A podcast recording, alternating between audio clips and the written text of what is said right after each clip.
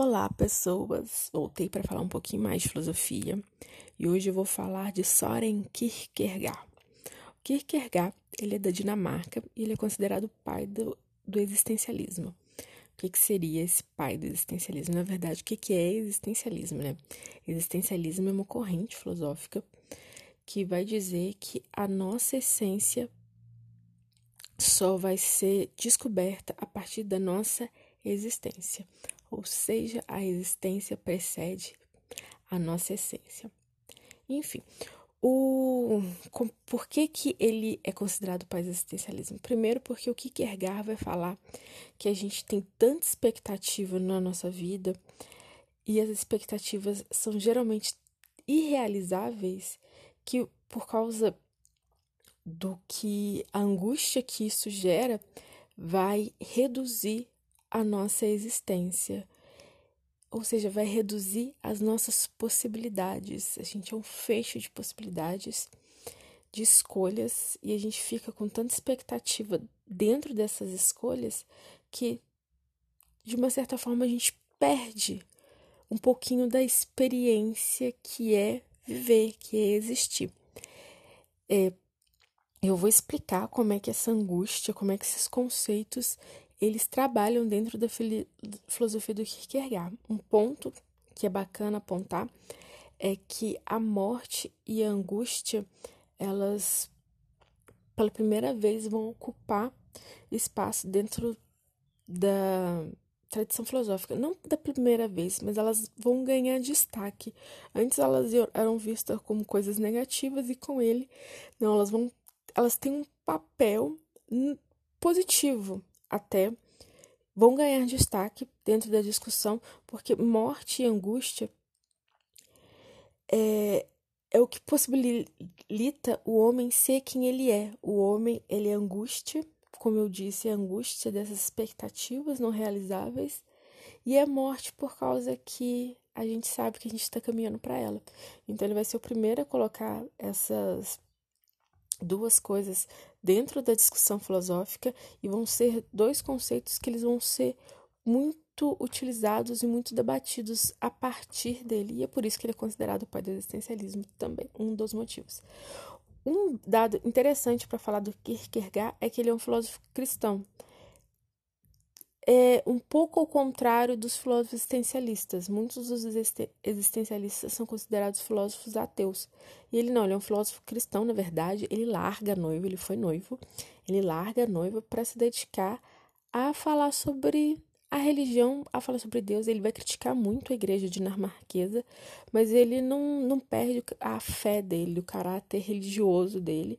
Dentro da discussão filosófica, ele vai dizer que a igreja ela nos nega a nossa existência divina e é por causa dessa preocupação em resgatar nossa existência divina é que ele vai começar com o existencialismo porque ele, a preocupação é dele é definir o que é existência. E como é que ele define o que é existência? Ele vai apontar três caminhos. Não é apontar três caminhos. Não sei nem porque eu falei isso. Ele vai dizer que a gente tem que definir ela a partir de, de três conceitos.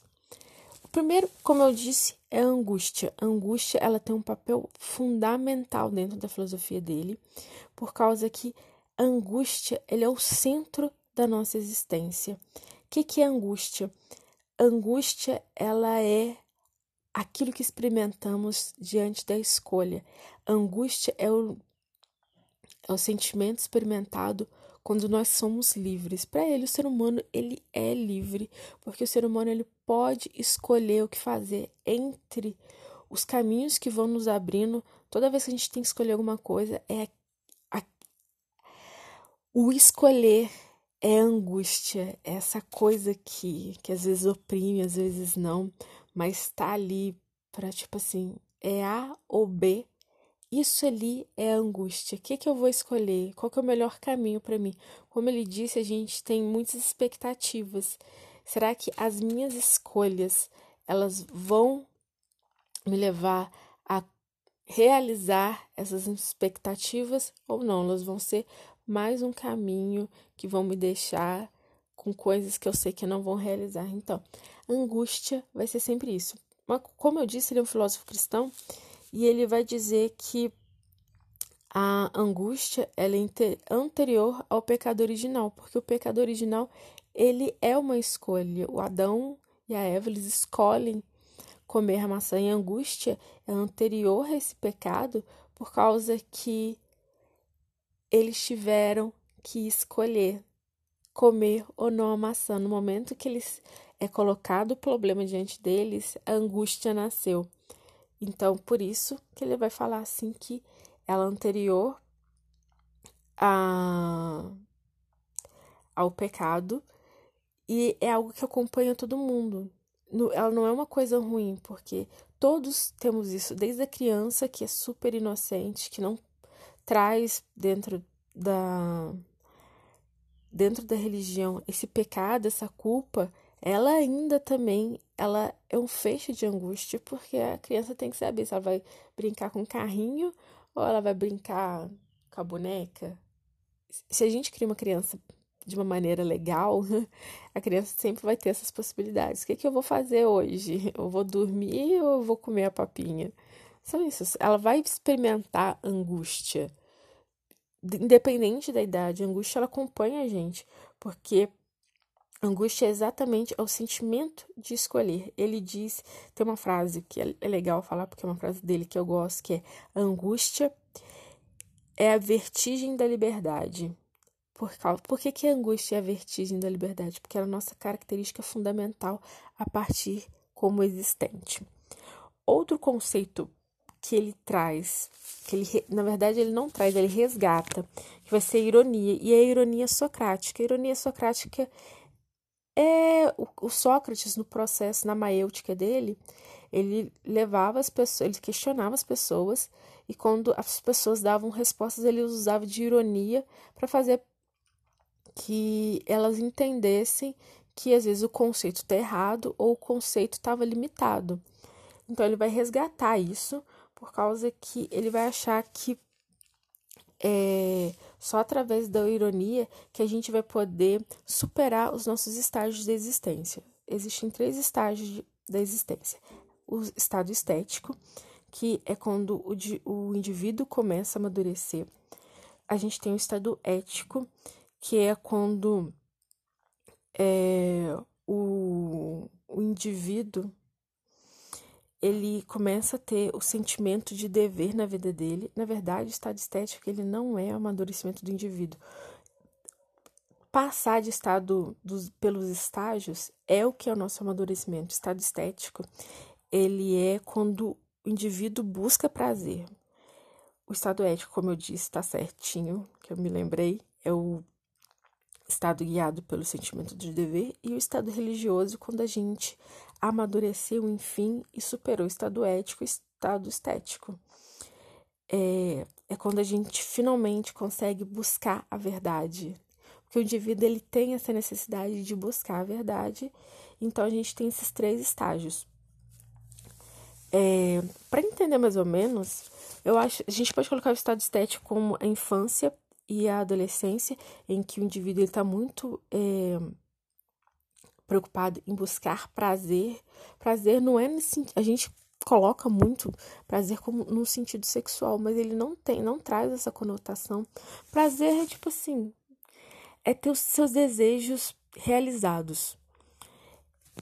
E geralmente crianças e adolescentes eles trazem muito isso.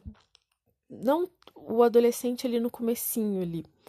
Aí a gente tem o estado ético, que é, geralmente é o adulto. O adulto, ele tá sempre buscando pelo dever. A gente começa assim, quando o menino sai da, da escola e entra para a universidade, ali já começa esse estado ético, porque a gente já começa a pensar, nossa, faculdade não é igual a escola. Tem lá o menino tá lá, tá pode viver dentro de uma cantina jogando truco, mas não é a mesma coisa. A preocupação dele é diferente. Então a gente já começa a fazer o dever, porque a gente começa a pensar: não, eu tenho que estudar, eu vou ter que arrumar um emprego. Às vezes é estudar e ter um emprego, tem as contas, os boletos para pagar, não é mesmo? Então, isso fazem parte do estado ético. O estado religioso é, é geralmente quando a gente se aposenta, né? A gente tem agora outras preocupações, o dever, já criou os filhos, os filhos já foi pro mundo, a gente já não carrega tanta preocupação, então a gente já pode esperar ele e partir para um, um outro momento da nossa vida. Isso é necessário, esses três estágios, e é necessário a gente, através da ironia, ironia se questionar, né? Tipo assim, nossa, cara. Chega um momento que a gente fica assim, cara, você quer essa blusinha? Você tem certeza? Tem um, um post que eu acho muito engraçado, que é a pessoa falando que ela quer comprar, mas ela precisa comer, então ela vai comprar um quilo de peito de frango. É isso, é isso a ironia, quando a gente começa a se questionar, tipo assim, coloca a mão na consciência e fala: Meu Deus, não dá. Eu tenho gostos muito. muitos gostos e pouco dinheiro. E a gente sabe que entre os nossos gostos, entre satisfazer os nossos prazeres, a gente vai preferir, a gente vai ter que primeiro pagar a conta, dever o antes do prazer. E a gente e, e é isso, esse questionamento. E quando a gente envelhece é a mesma coisa. Eu não posso falar muito de envelhecer porque eu ainda sou nova, né? Então ainda não, cheguei no estágio religioso, ainda estou no ético. Mas continuando, aí ele coloca agora um terceiro ponto, que é a repetição. A repetição, ela traz outros dois conceitos, que é o conceito de recordação e esperança. É quando a gente finalmente vai encontrar qual que é o verdadeiro valor da nossa existência, qual que é o verdadeiro valor da nossa vida. As, as bases e é quando a gente, para mim, é, e é quando a gente também nessa repetição que, em, em que a gente recorda aquela aquele passado irrecuperável, que não foi realizado, e a gente tem esperança de no futuro conseguir é, fazer o que é certo, conseguir realizar. E o futuro ele é incerto. Aí o futuro a gente resgata novamente o conceito de angústia, que o futuro ele é incerto e o futuro é a nova é a nova possibilidade, por isso que se chama esperança para ele.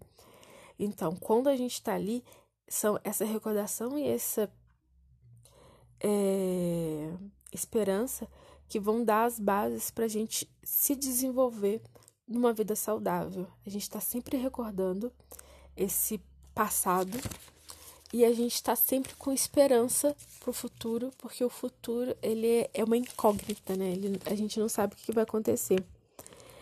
É, lembra, como eu disse, essa recordação, ela é a falta, ela está sempre no passado, e a esperança é a esperança de algo novo, está no presente.